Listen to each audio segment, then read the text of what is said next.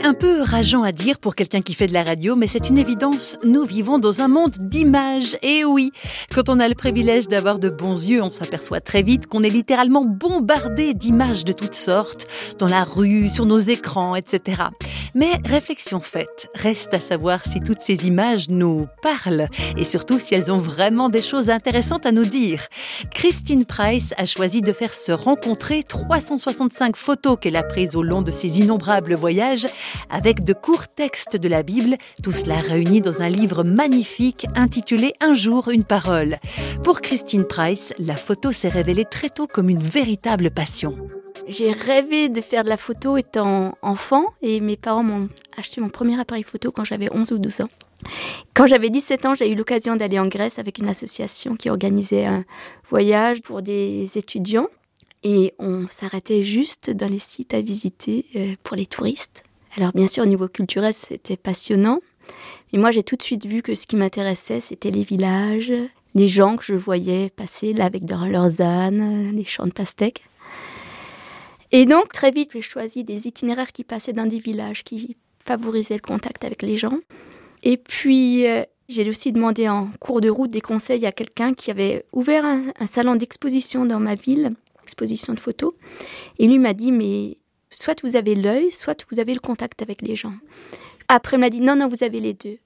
Mais il m'a dit qu'il ne m'exposerait pas parce qu'au niveau des cadrages, de la composition, euh, c'était à revoir. Et c'est lui qui m'a expliqué des règles de, base, comme ça, de lecture d'images.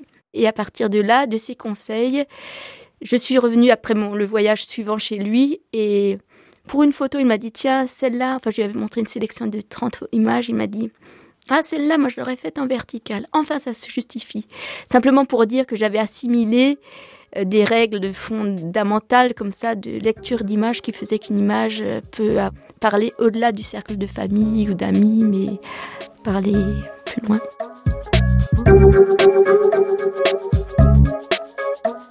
Christine Price a donc choisi de faire parler ses photos quelque part en écho avec des textes de la Bible. Explication.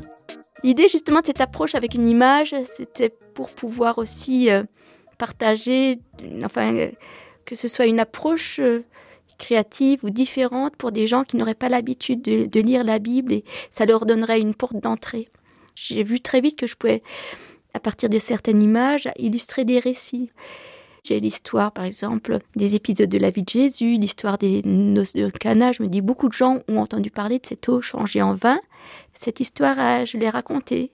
Finalement, mon livre pourrait même servir de petit catéchisme, entre guillemets, comme ça, pour donner des, des béabas pour quelqu'un qui aimerait découvrir les contenus de la Bible. Je me dis que ça peut faire découvrir différents textes bibliques euh, dans une approche de type grand public comme ça. Et d'ailleurs, le but est, atteint, je pense, puisque plusieurs personnes, même en, voyant, rien qu'en voyant la photo, ils disent ah mais tiens, ça m'évoque une image du National Geographic. Donc, euh, c'est une référence assez sympathique. donc, moi, j'ai beaucoup de plaisir à partager mes images. Et puis, si ça peut faire découvrir des textes bibliques, tout ça, c'est vraiment important. Dialoguer des textes bibliques avec des photos, elle est effectivement créative, l'approche de Christine Price.